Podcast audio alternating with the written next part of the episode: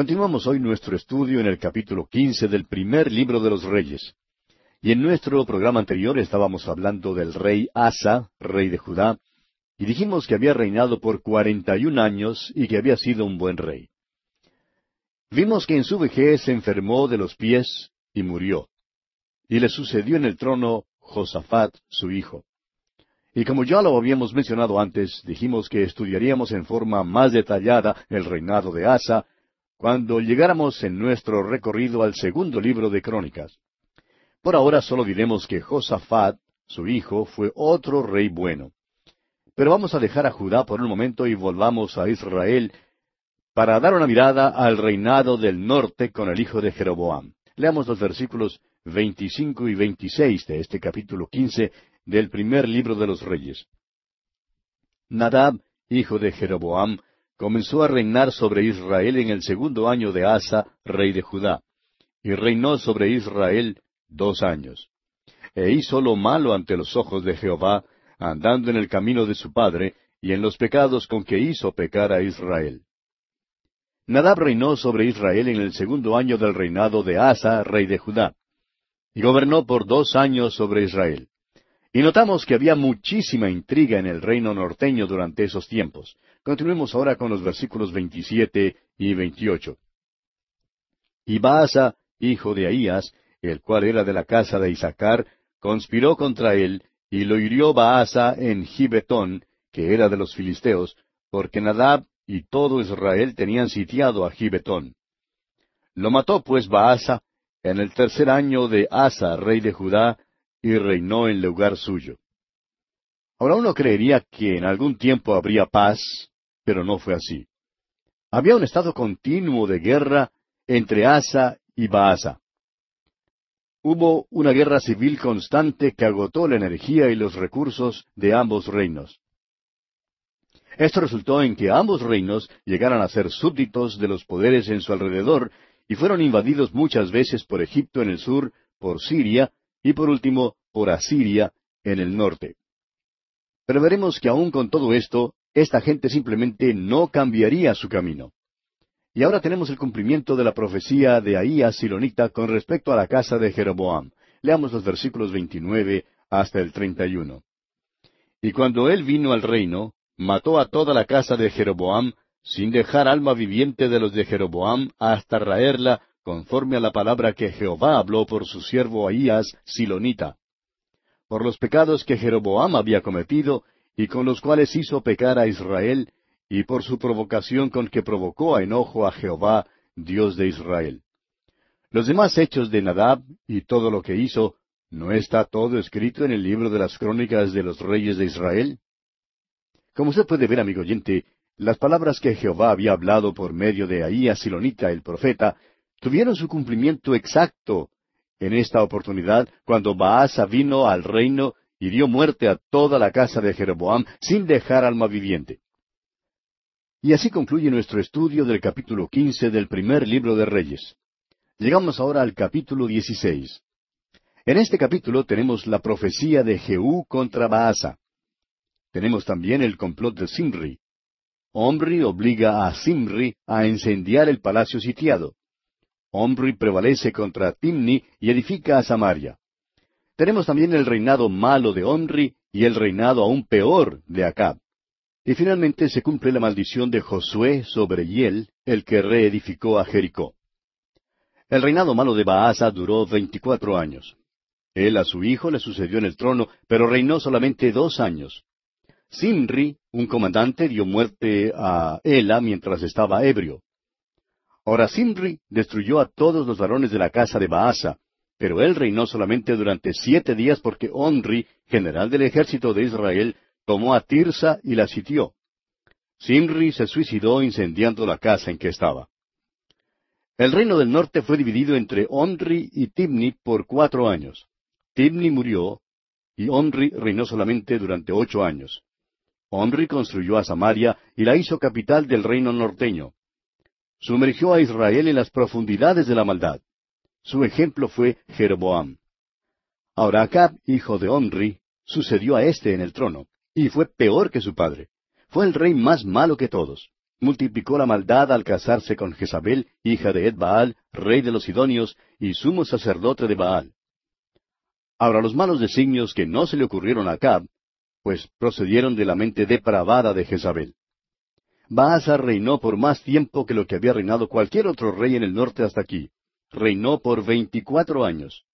Pero se nos dice que este hombre sería abatido debido a que hizo la maldad. La palabra del Señor contra Baasa vino mediante Jehú. Leamos los primeros cuatro versículos de este capítulo dieciséis del primer libro de los Reyes. Y vino palabra de Jehová a Jehú, hijo de Anani, contra Baasa, diciendo, Por cuanto yo te levanté del polvo, y te puse por príncipe sobre mi pueblo Israel, y has andado en el camino de Jeroboam, y has hecho pecar a mi pueblo Israel, provocándome a ira con tus pecados, he aquí yo barreré la posteridad de Baasa y la posteridad de su casa, y pondré su casa como la casa de Jeroboam, hijo de Nabat.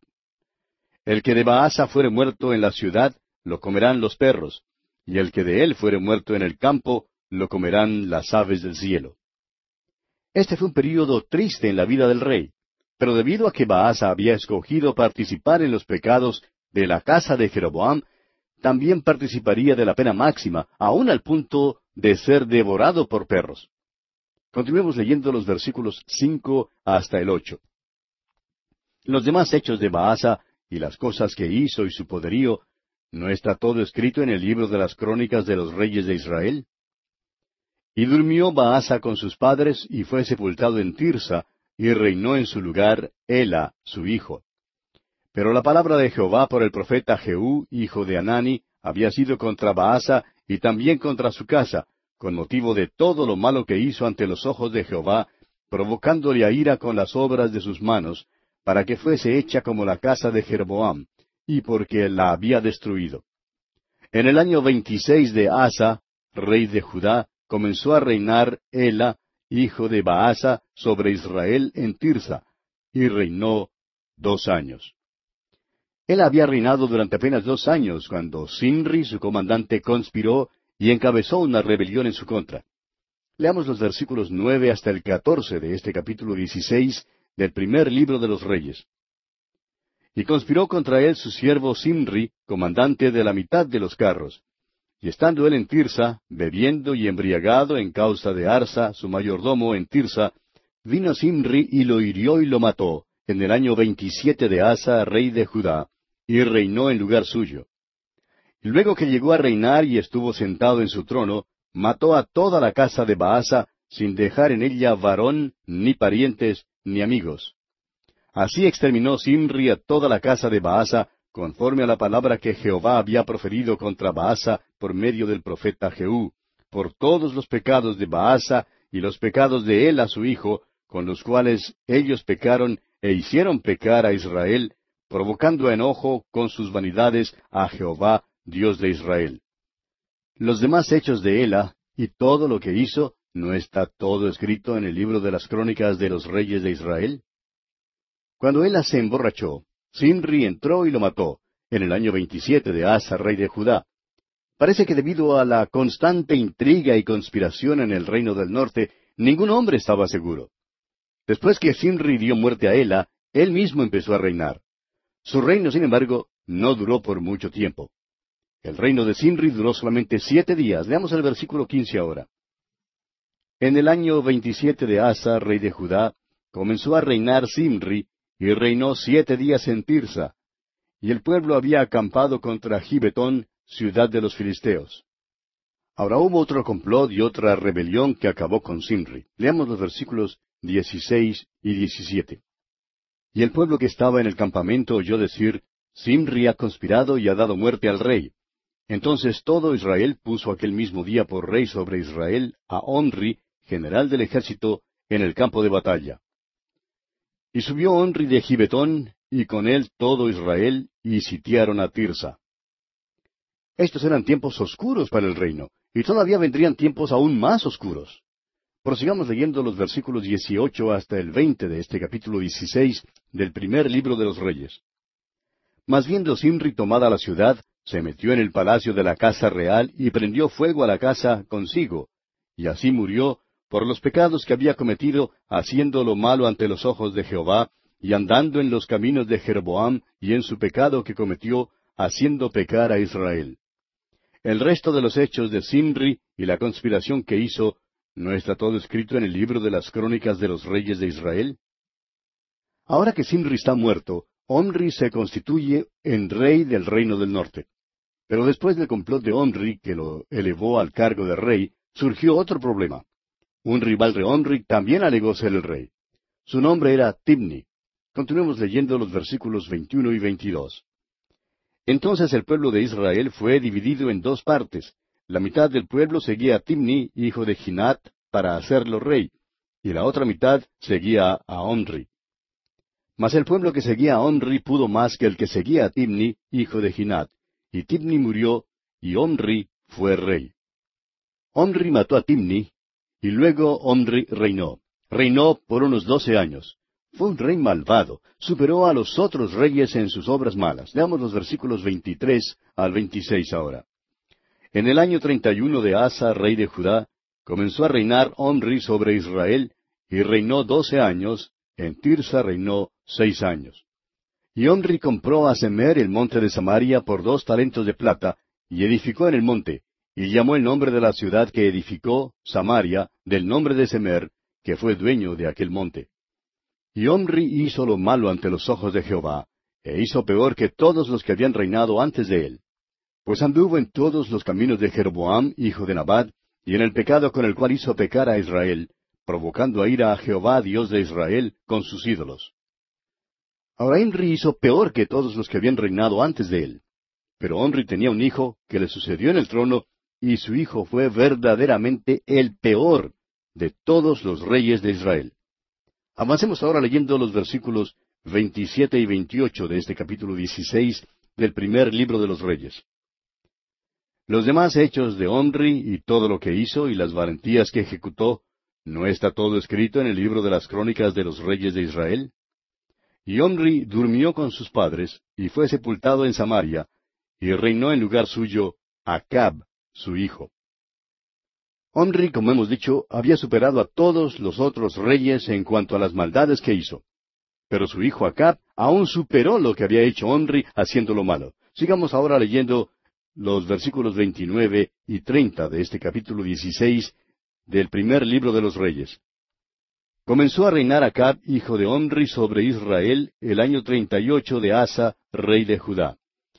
Y reinó Acab, hijo de Omri, sobre Israel en Samaria veintidós años, y Acab, hijo de Omri, hizo lo malo ante los ojos de Jehová, más que todos los que reinaron antes de él. Ahora, si usted, amigo oyente, cree que Omri fue un soberano depravado, se dará cuenta que Acab, su hijo, fue aún más depravado. Continuemos leyendo el versículo 31. Porque le fue ligera cosa andar en los pecados de Jeroboam, hijo de Nabat, y tomó por mujer a Jezabel, hija de Edbaal, rey de los Sidonios, y fue y sirvió a Baal, y lo adoró. Acab fue malo y tuvo una esposa que le ayudó a hacer lo malo. Ella sí que fue una verdadera compañera en cuanto a la maldad. Los malos designios en que Acab no pensaba se le ocurrían a Jezabel.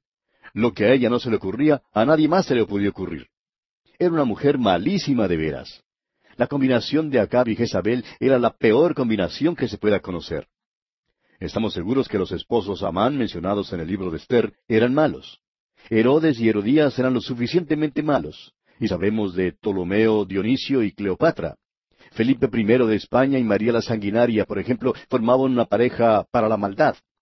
Estas son cuatro de las parejas más viles registradas en la historia.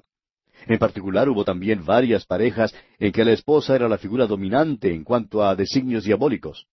Por ejemplo, tenemos a Catalina de Médicis y Enrique II de Francia, Lucrecia Borgia, quien a propósito fue hija de un papa, y Alfonso, Macbeth y Lady Macbeth, Luis XV y María Antonieta de Francia. Estas son algunas de las parejas que sobresalen en las páginas de la historia como malas, pero ninguna de ellas supera a Acab y Jezabel. Ellos encabezan cualquier lista de malvados. Ahora Jezabel se nos dice aquí, era hija de un rey que también era sacerdote de Baal y asesinó a su propio hermano. Es interesante notar que Jezabel significa soltera o sin cohabitación. En otras palabras, el matrimonio de Acab y Jezabel no fue un matrimonio por amor. Al parecer, nunca hubo una verdadera unión entre estas dos personas, entre estos dos seres, en una relación verdaderamente amorosa.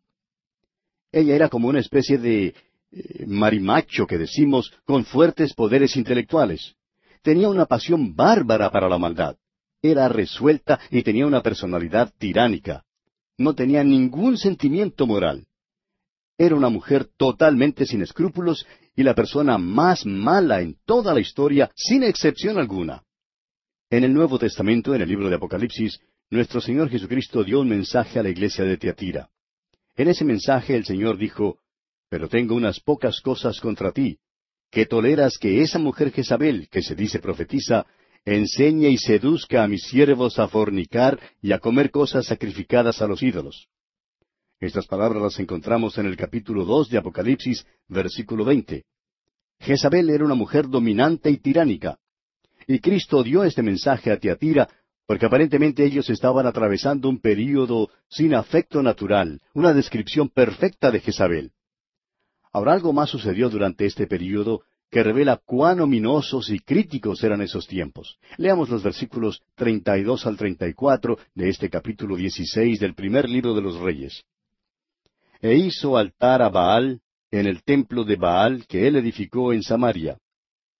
Hizo también Acab una imagen de acera, haciendo así Acab más que todos los reyes de Israel que reinaron antes que él, para provocar la ira de Jehová, Dios de Israel. En su tiempo, Yel de Betel reedificó a Jericó. A precio de la vida de Abiram su primogénito echó el cimiento, y a precio de la vida de Segub su hijo menor puso sus puertas, conforme a la palabra que Jehová había hablado por Josué, hijo de Nun.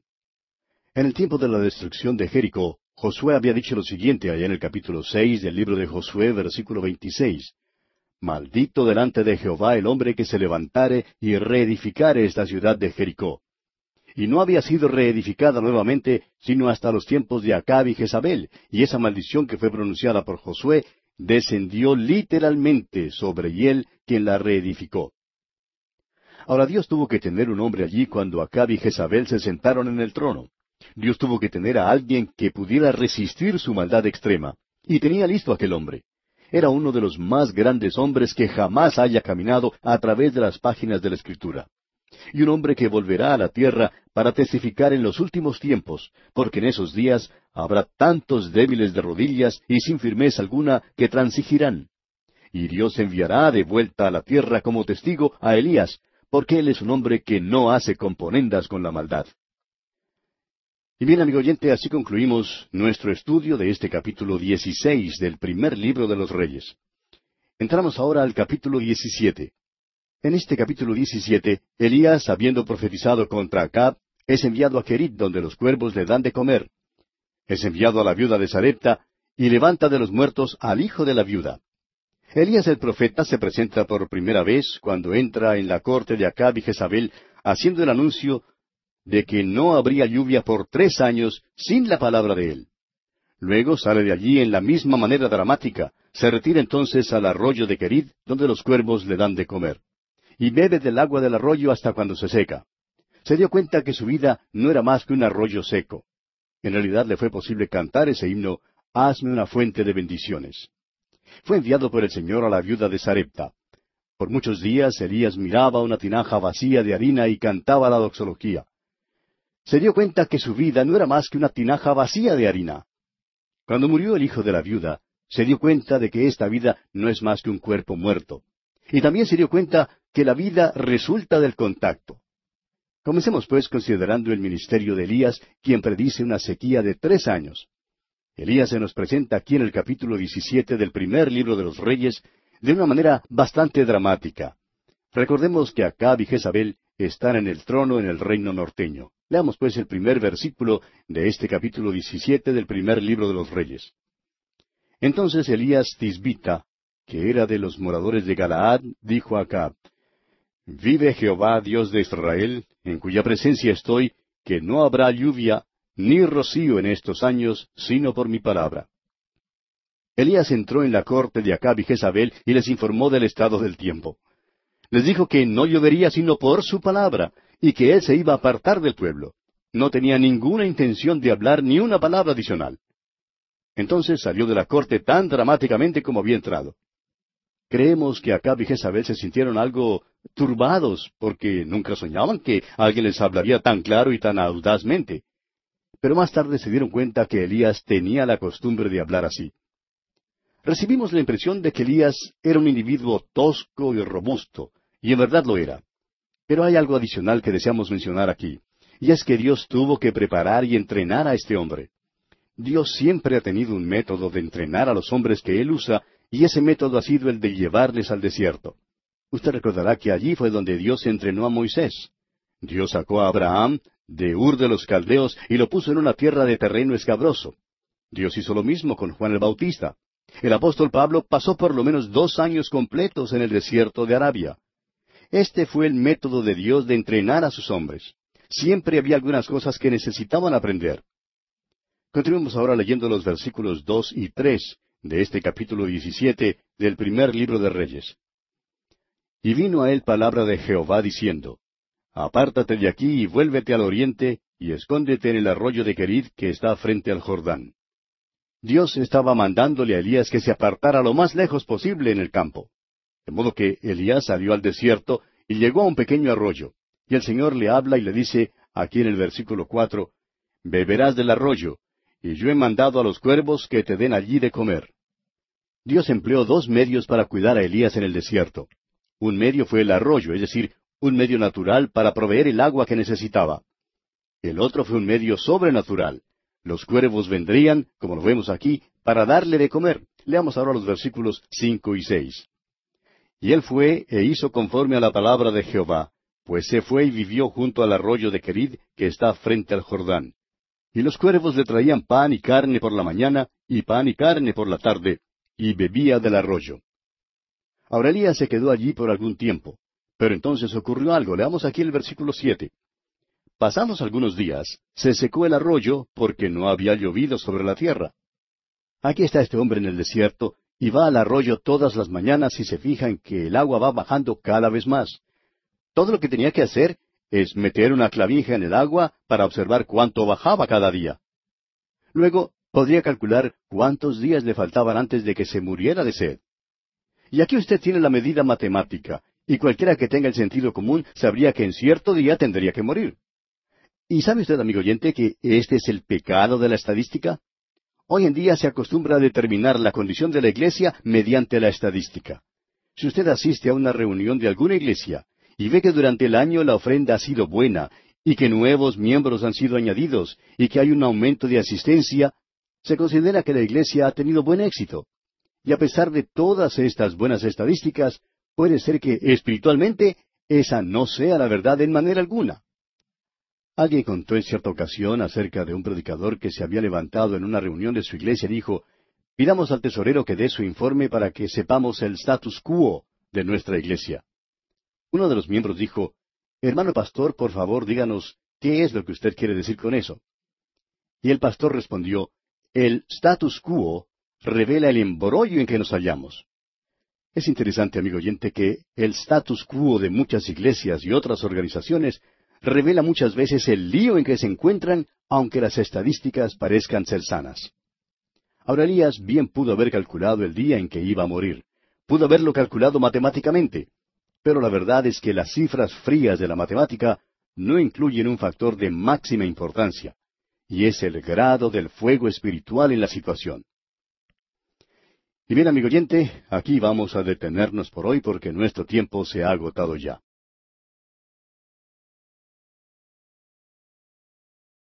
Continuamos hoy nuestro estudio del capítulo 17 de este primer libro de Reyes.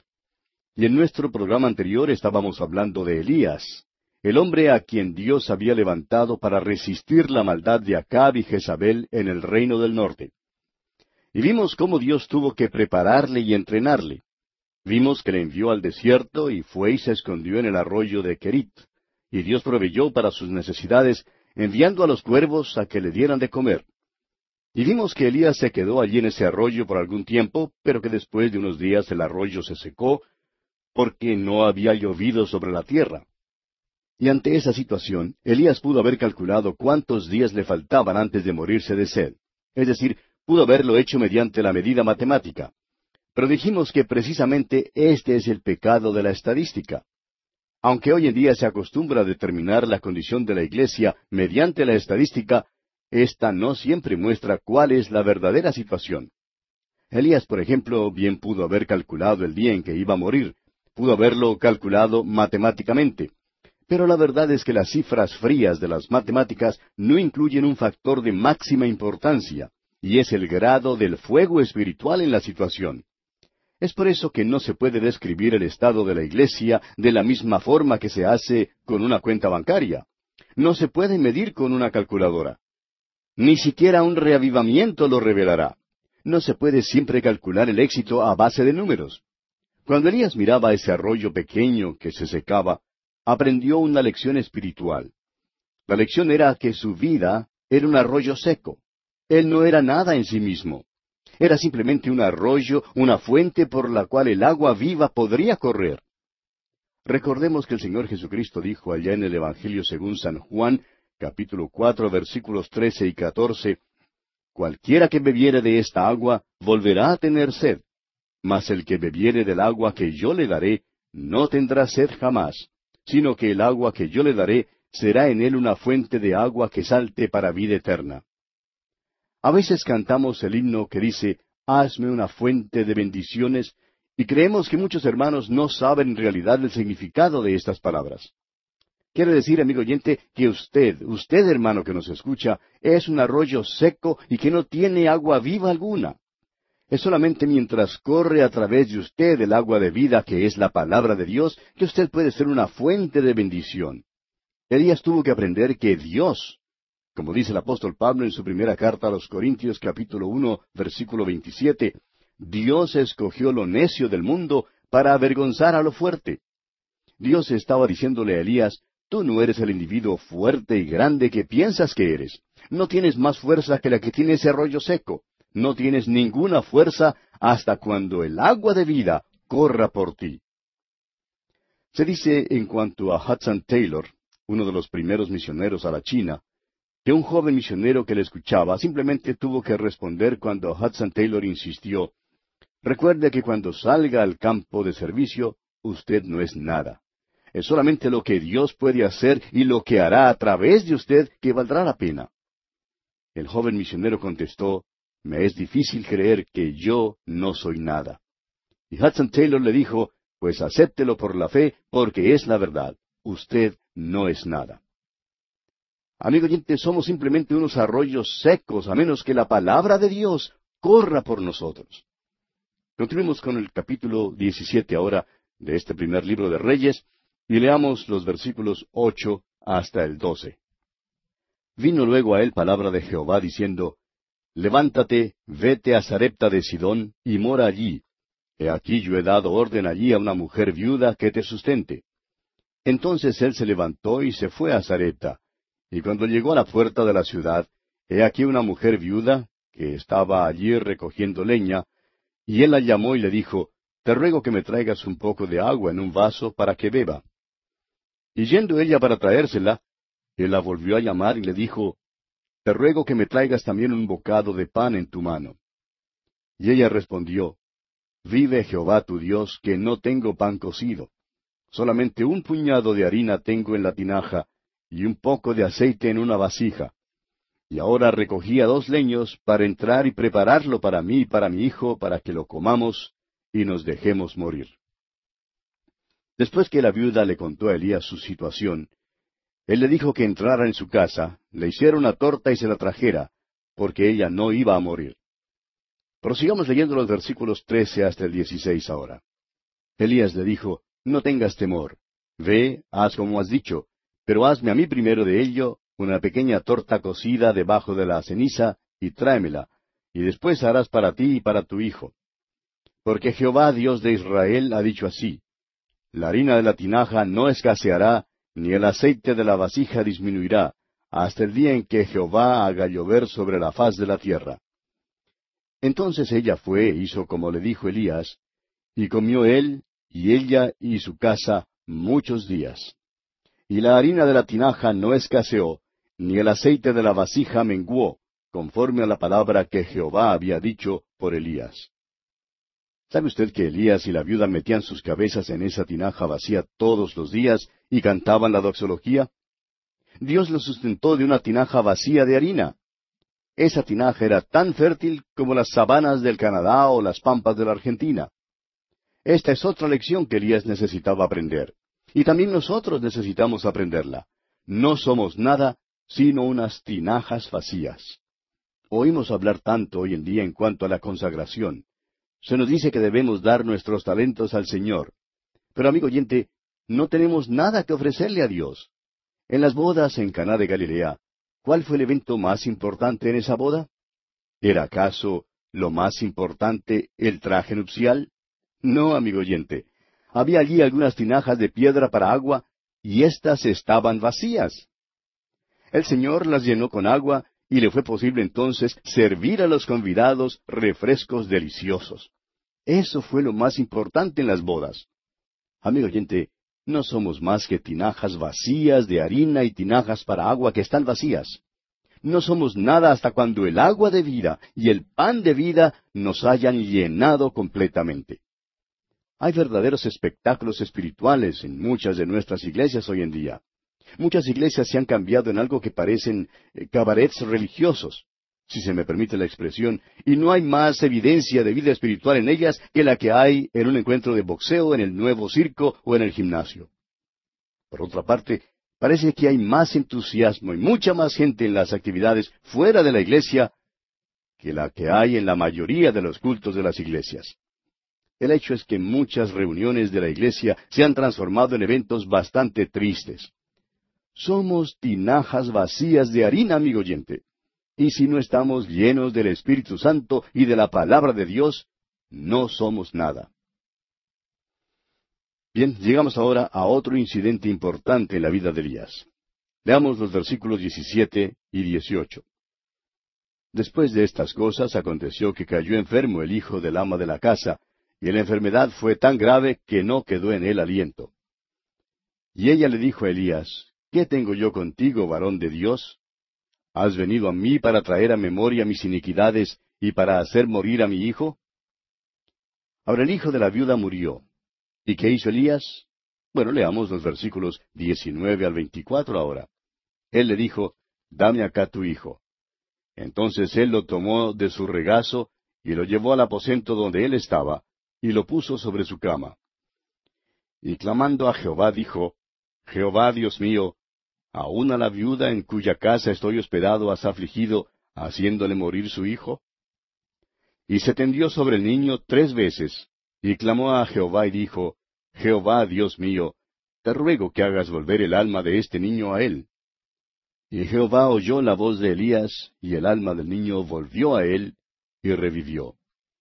Tomando luego Elías al niño, lo trajo del aposento a la casa, y lo dio a su madre, y le dijo Elías, Mira, tu hijo vive. Entonces la mujer dijo a Elías, Ahora conozco que tú eres varón de Dios, y que la palabra de Jehová es verdad en tu boca. Notamos aquí que Elías se tendió tres veces sobre el niño poniéndose en contacto con el cuerpo muerto. Este es el gran principio de la resurrección. Amigo oyente, hoy en día el cristianismo debe ponerse en contacto con Jesucristo. Tenemos que reconocer que este es uno de los grandes milagros de la Escritura. Dice aquí, y el alma del niño volvió a él y revivió. Amigo oyente, somos cuerpos muertos. Somos pecadores que estamos muertos en delitos y pecados. Si hemos aceptado a Jesucristo como nuestro único y todo suficiente Salvador, entonces podemos decir con el apóstol Pablo allá en su carta a los Gálatas capítulo dos versículo veinte cuando él dijo, con Cristo estoy juntamente crucificado, y ya no vivo yo, mas vive Cristo en mí. Y lo que ahora vivo en la carne, lo vivo en la fe del Hijo de Dios, el cual me amó y se entregó a sí mismo por mí. Entonces podemos decir estas palabras con Él. Si hemos confiado en Cristo, entonces podemos decir que fuimos crucificados con Él hace más de dos mil años. Él murió y nosotros morimos con Él. Ahora estamos unidos al Cristo vivo. Pero si no estamos unidos a Él, amigo oyente, somos absolutamente nada. Elías tuvo que aprender que él era un arroyo seco, una tinaja vacía y un cuerpo muerto. Cuando Elías reconoció esto, entonces Dios estaba listo para usarlo. Martín Lutero declaró que Dios crea de la nada. Y hasta cuando un hombre reconozca que Él es nada, Dios no puede hacer nada por Él. Ese es el problema con muchos de nosotros hoy en día. Nos sentimos demasiado fuertes, tenemos demasiado talento. Pero Dios no puede usarnos así. Dios está listo ahora para usar a Elías. Es por eso que este hombre puede salir con audacia. Ha aprendido que él no es nada y que Dios es todo. Y bien así concluye el capítulo 17 de este primer libro de los Reyes. Llegamos ahora al capítulo 18. En este capítulo Abías se encuentra con Elías. Elías reprende a Acab.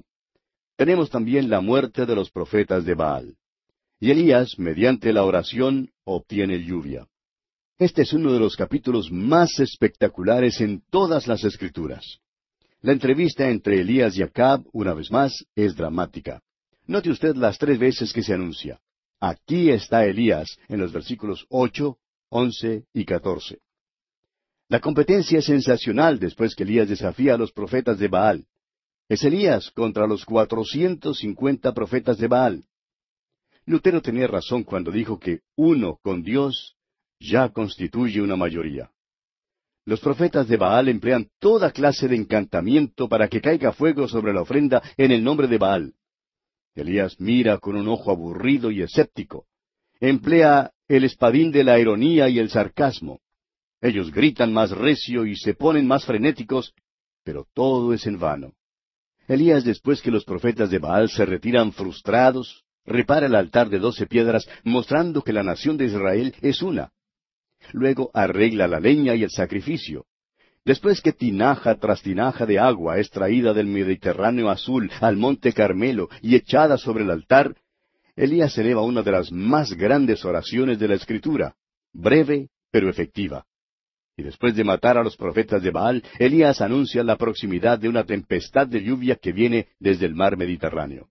Comencemos, pues, el estudio de este interesantísimo capítulo 18, leyendo los primeros ocho versículos. Pasados muchos días, vino palabra de Jehová a Elías en el tercer año diciendo, Ve, muéstrate acá, y yo haré llover sobre la faz de la tierra. Fue pues Elías a mostrarse a Acab, y el hambre era grave en Samaria. Y Acab llamó a Abdías su mayordomo. Abdías era en gran manera temeroso de Jehová.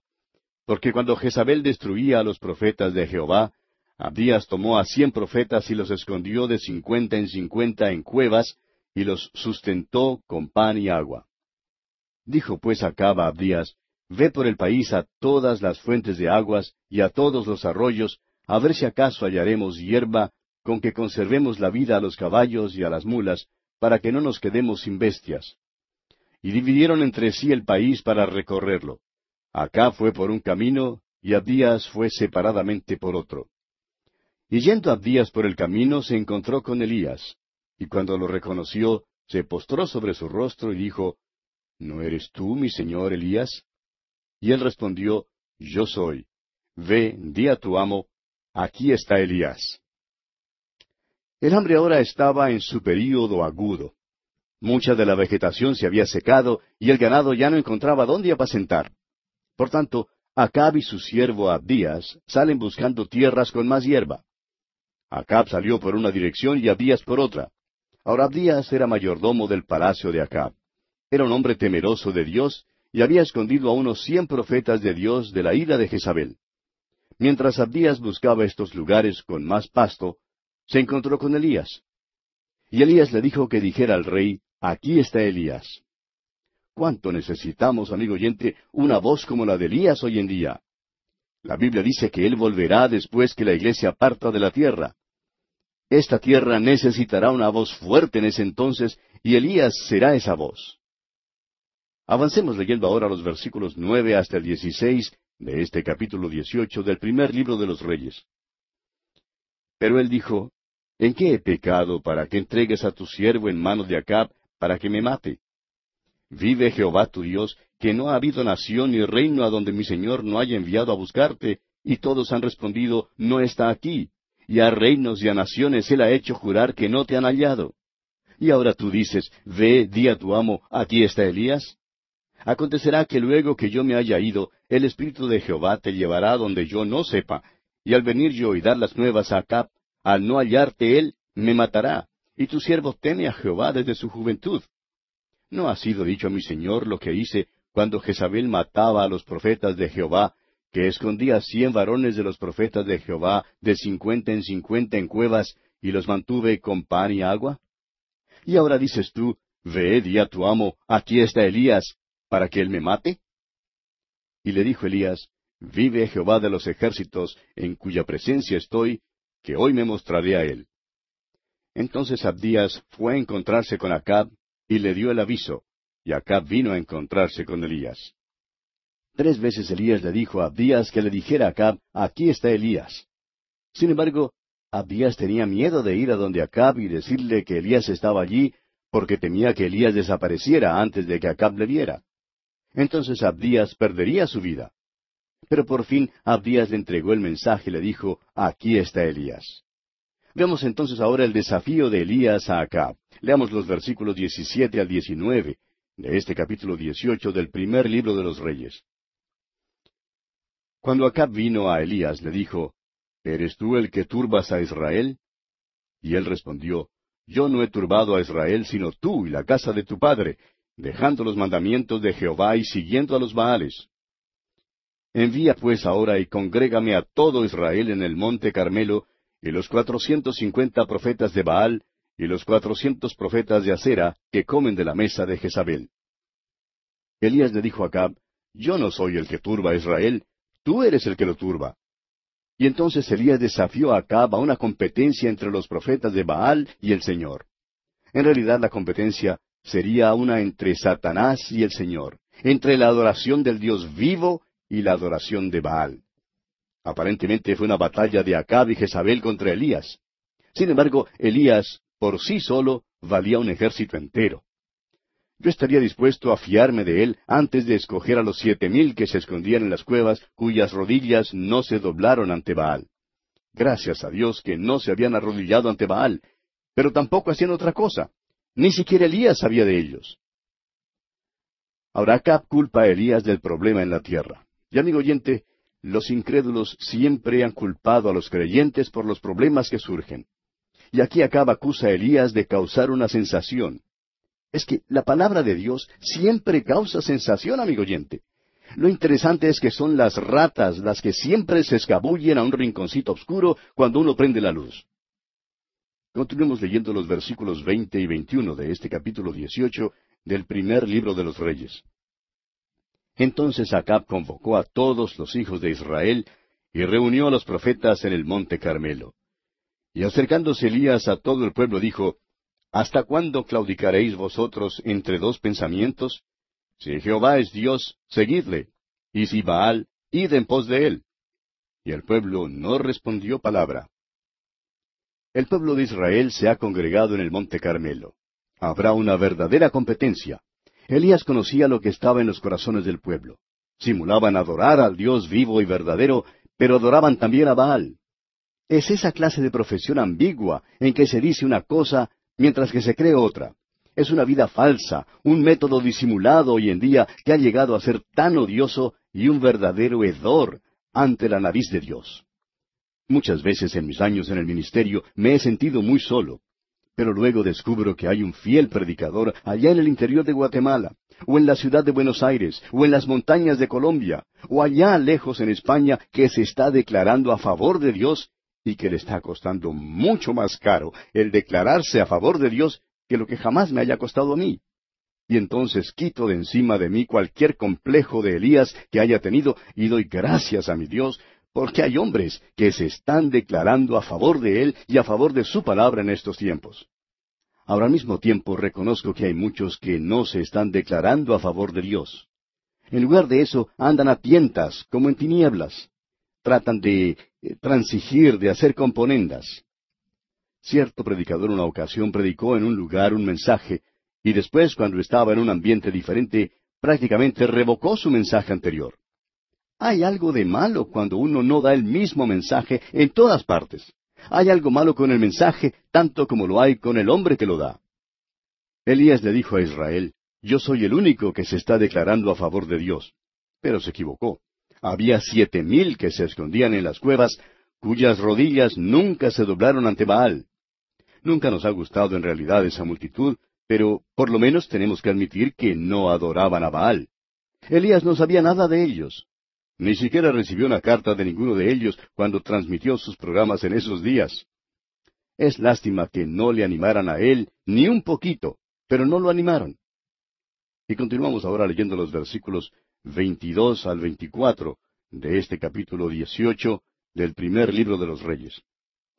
Y Elías volvió a decir al pueblo, Solo yo he quedado profeta de Jehová, mas de los profetas de Baal hay cuatrocientos cincuenta hombres. Dénsenos pues dos bueyes, y escojan ellos uno y córtenlo en pedazos, y pónganlo sobre leña, pero no pongan fuego debajo.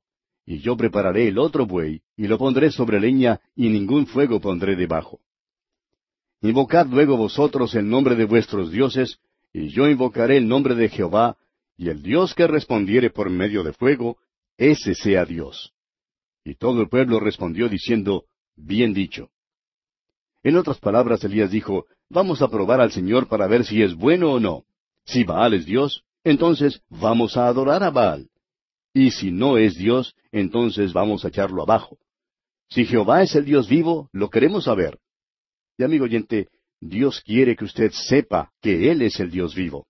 Si en verdad usted está resuelto a saber la verdad, usted querrá saber si Él es verdadero o no. Y Dios quiere que usted sepa la verdad. La fe, amigo oyente, no es un salto al vacío. La fe es apoyarse en los hechos, creyendo en aquellos hechos y confiando en ellos para su salvación. Tenemos luego aquí algo que creemos es quizá uno de los cuadros más dramáticos en toda la Escritura. Leamos los versículos 25 al 28.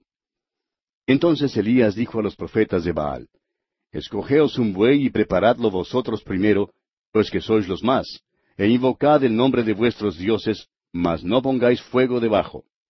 Y ellos tomaron el buey que les fue dado y lo prepararon, e invocaron el nombre de Baal desde la mañana hasta el mediodía, diciendo, Baal, respóndenos. Pero no había voz ni quien respondiese. Entre tanto, ellos andaban saltando cerca del altar que habían hecho.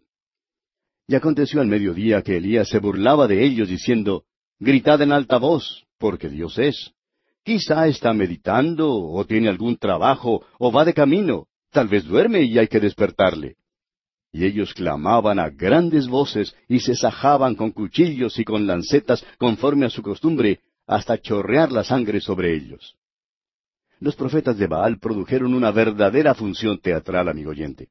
Mientras tanto, Elías simplemente se sentó allí mirando y observando todo con mucho sarcasmo y cinismo. Y aquí, amigo oyente, vamos a detenernos por hoy porque nuestro tiempo desafortunadamente ha concluido.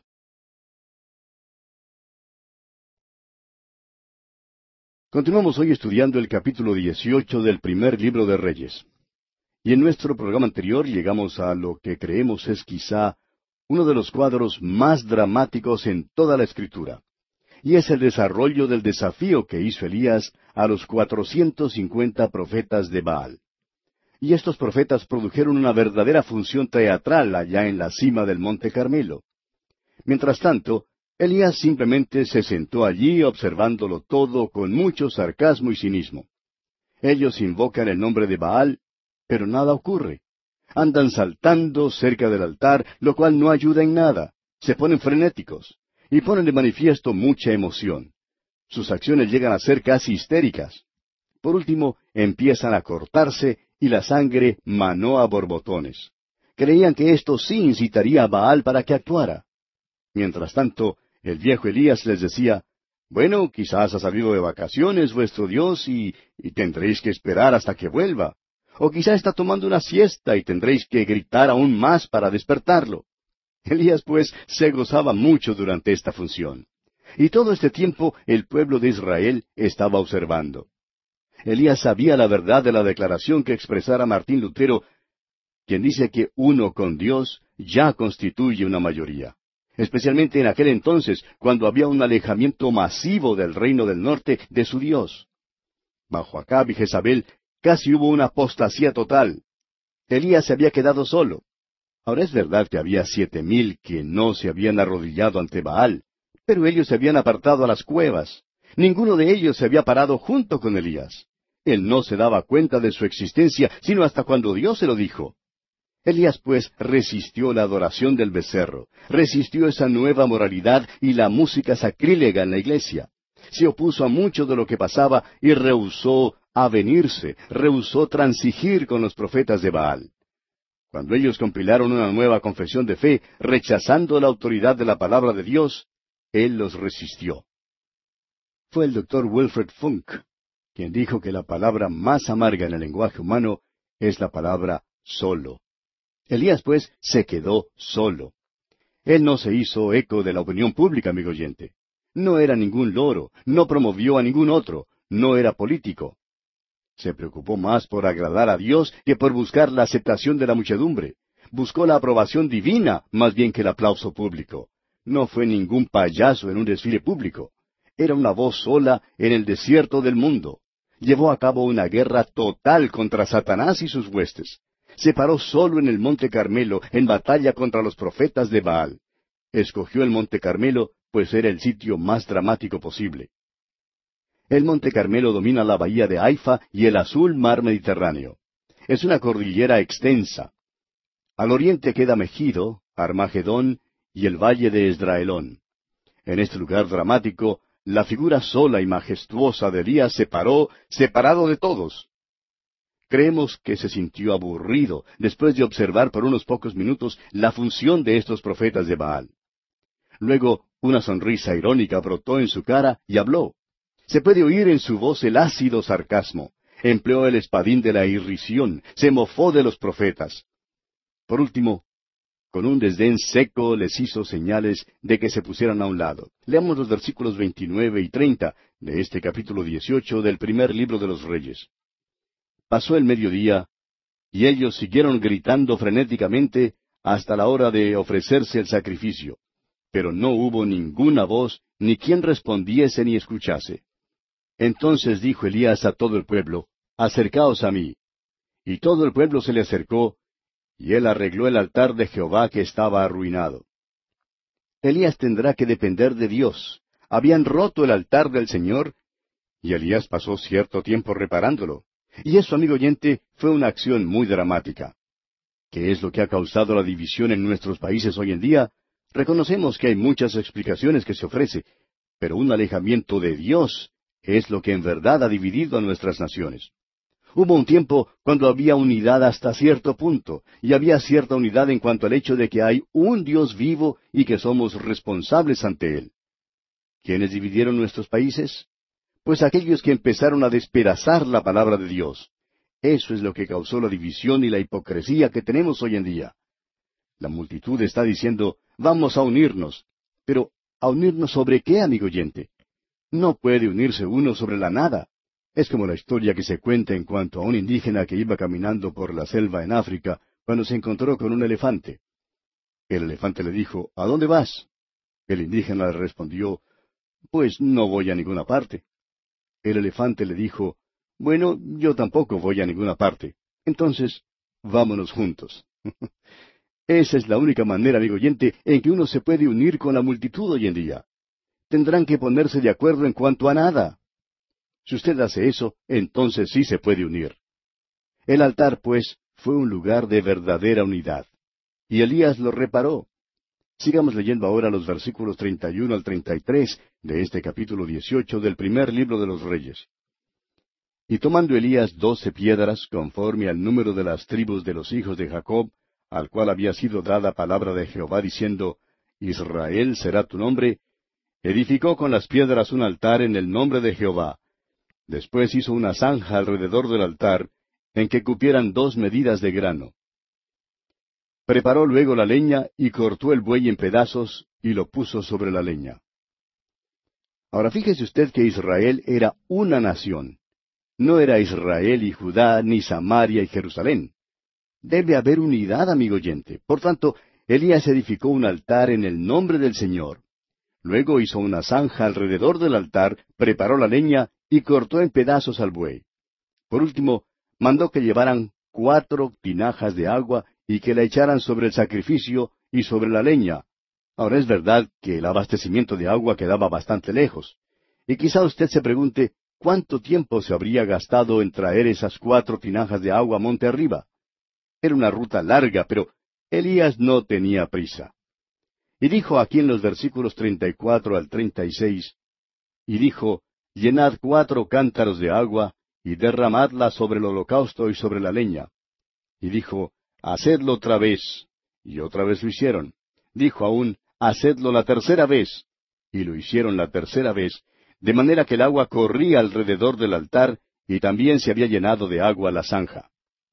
Cuando llegó la hora de ofrecer el holocausto, se acercó el profeta Elías y dijo, Jehová, Dios de Abraham, de Isaac y de Israel, sea hoy manifiesto que tú eres Dios en Israel, y que yo soy tu siervo, y que por mandato tuyo he hecho todas estas cosas. Quizás si hubiéramos podido haber visto a Elías ese día, él había tenido una sonrisa torcida en la cara. ¿Y sabe por qué se sonreiría? ¿Por qué echó agua sobre ese altar? Solo Dios puede hacer lo imposible, amigo oyente.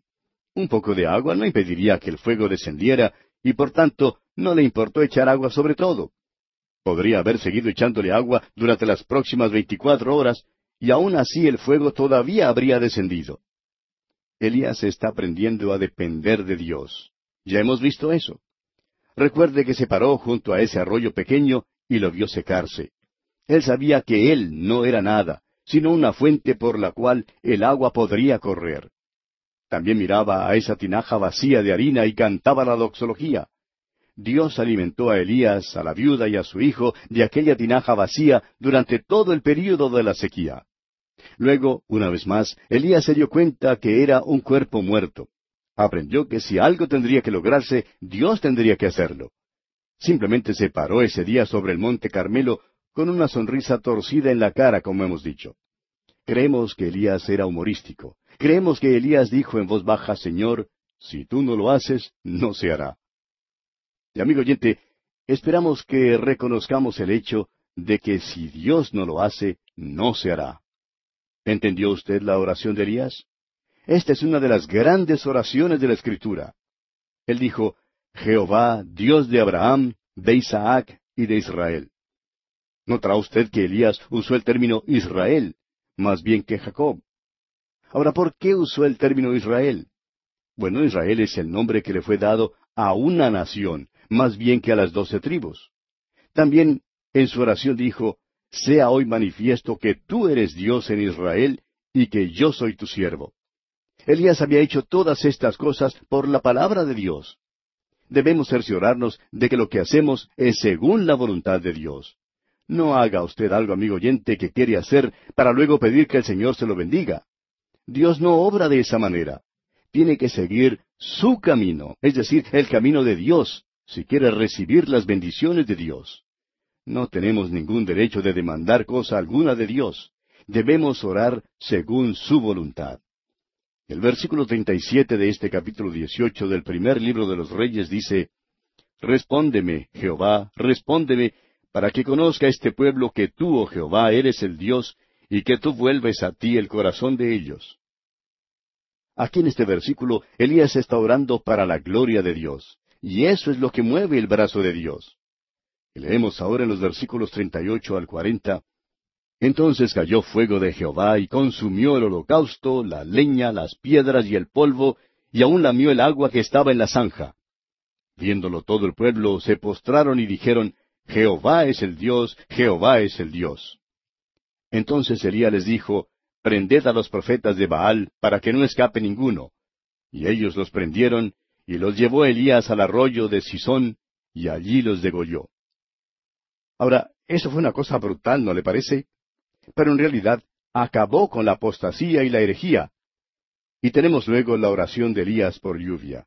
Leamos los versículos 41 al 46 de este capítulo 18 del primer libro de los Reyes.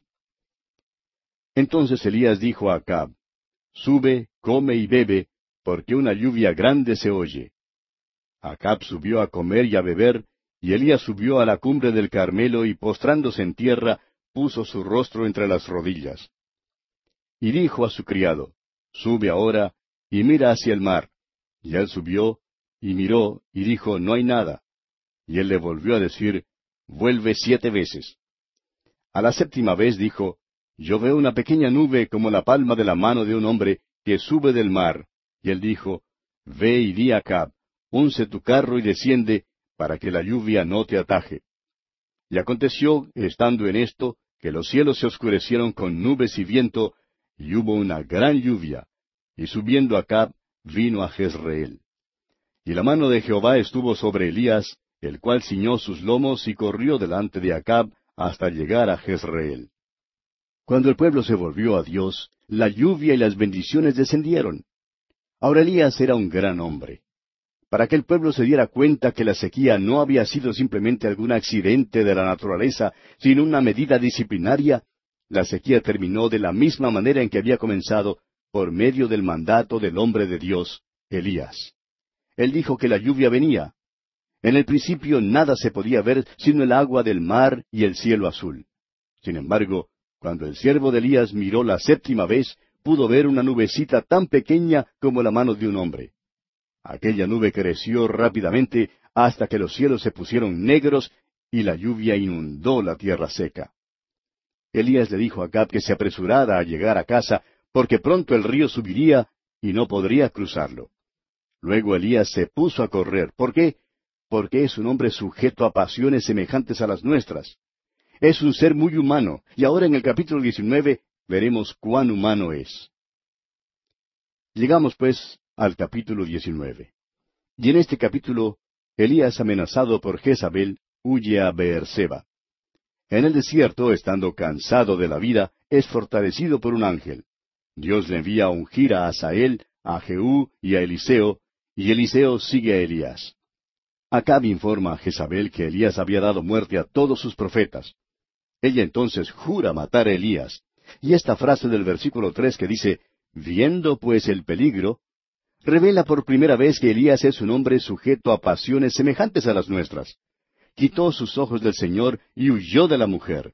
Emprendió la retirada cobarde a Beerseba, donde dejó a su siervo, y se fue por el desierto hasta que se sentó debajo de un enebro, donde pidió a Jehová que le quitara la vida. Evidentemente, Elías sufrió un colapso o quebrantamiento nervioso. Quedó exhausto física y mentalmente. Dios le da alimento nutritivo y una abundancia de sueño, y le informa que el largo camino le resta, como lo expresa el versículo siete. Luego, el Señor le reprochó y le obsequió con una manifestación espectacular. Primero, un grande y poderoso viento, pero Dios no estaba en el viento. Luego un terremoto, pero Dios tampoco estaba en el terremoto. Luego un fuego, pero Dios tampoco estaba en el fuego. Ahora Elías gustó mucho de toda esta manifestación. Luego llegó la voz callada y suave. Esta es contraria al espíritu de Elías, pero Dios sí estaba en la voz callada y suave. Elías vuelve entonces al lugar de la actividad y el peligro y en su camino llama a Eliseo. Es difícil comprender que el mismo hombre que había desafiado a los cuatrocientos cincuenta profetas de Baal ahora huye. Es difícil darnos cuenta de que este es Elías. Parece ser un hombre diferente en este capítulo que el que se paró en el monte Carmelo desafiando a Baal. Sin embargo, hay una explicación de su condición. Leamos los primeros tres versículos de este capítulo diecinueve del primer libro de los Reyes. Acá vio a Jezabel la nueva de todo lo que Elías había hecho y de cómo había matado a espada a todos los profetas.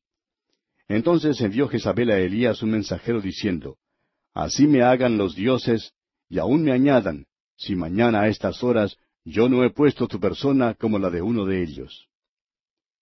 Viendo pues el peligro, se levantó y se fue para salvar su vida, y vino a Beerseba, que está en Judá, y dejó allí a su criado. El mensaje que Jezabel envió a Elías constituía un verdadero mensaje amenazador. Este hombre había sido visto ante el público desafiando la falsa adoración de su nación. Había agotado mucha de su energía y fuerza. Hizo una cosa bien extraña cuando oyó el mensaje de Jezabel, quien amenazó matarlo. Fue simplemente como Simón Pedro en el Nuevo Testamento, cuando quitó sus ojos del Señor y miró hacia aquellas olas grandes, y luego empezó a hundirse. Elías también empezó a hundirse, empezó a huir, fue hasta Beerseba que queda lejos al sur y está en pleno desierto. Cualquiera que se hubiera alejado tanto hasta llegar a Beerseba podría considerarse seguro de estar libre de las manos de cualquier soberano de Israel, el reino del norte. Sin embargo, cuando Elías llegó a este lugar en el desierto, vemos que dejó allí a su siervo y avanzó aún más por sí solo. Leamos ahora el versículo cuatro. Y él se fue por el desierto un día de camino, y vino y se sentó debajo de un enebro, y deseando morirse dijo, Basta ya, oh Jehová, quítame la vida, pues no soy yo mejor que mis padres. No sabemos quién jamás le dijera que no era mejor que sus padres, pero no obstante, su padre había muerto y ahora vemos que él también quiere morir. Usted tiene que admitir, amigo oyente, que este es un verdadero cambio para un hombre que se había parado allá en el monte Carmelo desafiando a los profetas de Baal. Ahora se esconde debajo de un enebro, lejos allá en el sur, al otro lado de la tierra, se está escondiendo de la mujer Jezabel. Acab no hizo ningún esfuerzo de arrestarlo ni de destruirlo, pero Jezabel aborreció a Elías. Ella no iba a dejar que se saliera con la suya después de matar a sus profetas. Creemos que es necesario notar aquí que Elías había pasado por una experiencia traumática cuando se paró delante del altar orando a Dios y cuando el fuego cayó del cielo. Luego mató a los profetas de Baal. Entonces hubo una gran tempestad de agua. Eso fue una victoria total para Elías. De modo que Acab volvió e informó a Jezabel de todo lo que había acontecido, y ella a su turno mandó un telegrama a Elías diciéndole, quiero que sepas que haré todo lo posible por matarte. Esta es la mujer más mala en toda la Biblia. Elías, por su parte, quitó sus ojos del Señor y huyó a lo que en aquel entonces era lo último de la tierra. Cuando llegó a Beerseba, simplemente siguió aún más lejos. Por fin creyó que ya estaba fuera del alcance de Jezabel. Y francamente que cuando lo vemos sentado allá debajo de ese nebro, nos avergonzamos de él. Estamos seguros que muchos de nuestros hermanos le habrían dado a Elías un buen discurso en cuanto a cómo uno debe ser gozoso y optimista y cómo debe sonreír en cualquier situación. Y quizá hasta le habrían citado el versículo 28 del capítulo 8 de la carta a los romanos. Pero permítanos decirle, amigo oyente, que no creemos que hubiera logrado que Elías se sonriera mientras permanecía debajo de ese nebro. Usted, amigo oyente, bien puede criticar a Elías, culparle, eh, denunciarle y decir que no está confiando en Dios como debe hacerlo.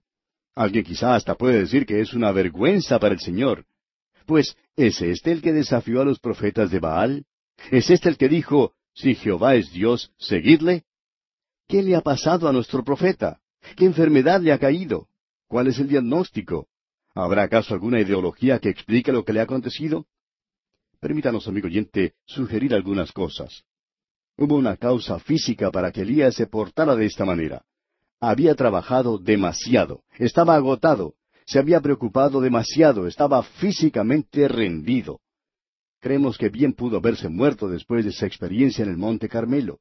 Estaba rendido después de esa ardua tarea de declararse a favor de Dios en medio de tal oposición.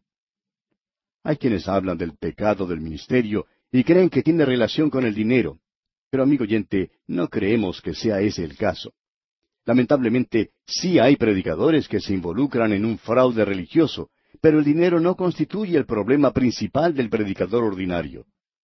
En la ceremonia de ordenación de un pastor, el predicador invitado habló de los tres pecados del ministerio, que son el orgullo, el ser aburrido y la pereza.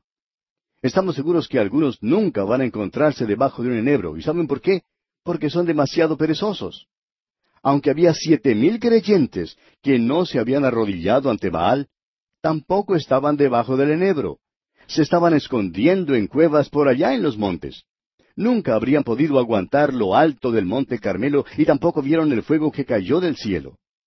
Elías estuvo solo. Estamos seguros que algún hermano querido le dijo al oído, Estás trabajando demasiado, Elías. Descansa un poco. Elías nunca habría huido de Jezabel si no hubiera estado exhausto. Creemos que hoy en día necesitamos hombres que estén dispuestos a trabajar para Dios. Oímos hablar mucho en cuanto a los hermanos que son dedicados, pero que en algunos casos son tan perezosos y descuidados en la obra del Señor como no se ha visto otros. Hay también el elemento o el factor psicológico que se involucra en esta situación. Estos son los tiempos de la hipertensión, la frustración, la esterilidad, la frigidez, la debilitación nerviosa, el desengaño, el desánimo, la tristeza, el abandono, el agotamiento y el colapso. Quizá usted no ha comprendido bien la personalidad de Elías, amigo oyente. Era fuerte, era hombre de mucho ánimo, tenía un aspecto áspero, pero en su interior era muy sensible. Era un hombre dominado por sus emociones y le era muy posible ir desde un estado de alegría a uno de desaliento. Poseía las sensibilidades más finas. Gustaba de lo artístico y de lo estético. Su naturaleza era emocional e hizo cosas que eran emotivas. Quizás sufrió, como dicen los psicólogos, de una psicosis maníaco-depresiva. Una mujer probablemente es la más delicada de todas las criaturas de Dios, y en el carácter de una mujer generalmente prepondera lo emocional. Tiene una sensibilidad más delicada que la del hombre. Y creemos que Elías tenía esa clase de naturaleza. Ahora, ¿ha notado usted alguna vez que Dios puso pieles de tejones sobre la hermosura, la riqueza y el artificio del tabernáculo? Una piel de tejones era el exterior de algo maravilloso y hermoso. Pues bien, así era el exterior de Elías. Ahora le pidió a Dios que le quitara la vida. Estaba en condiciones deplorables. Y vamos a detenernos aquí por hoy, amigo oyente, porque nuestro tiempo ha tocado ya a su fin. Continuaremos Dios mediante nuestro próximo programa.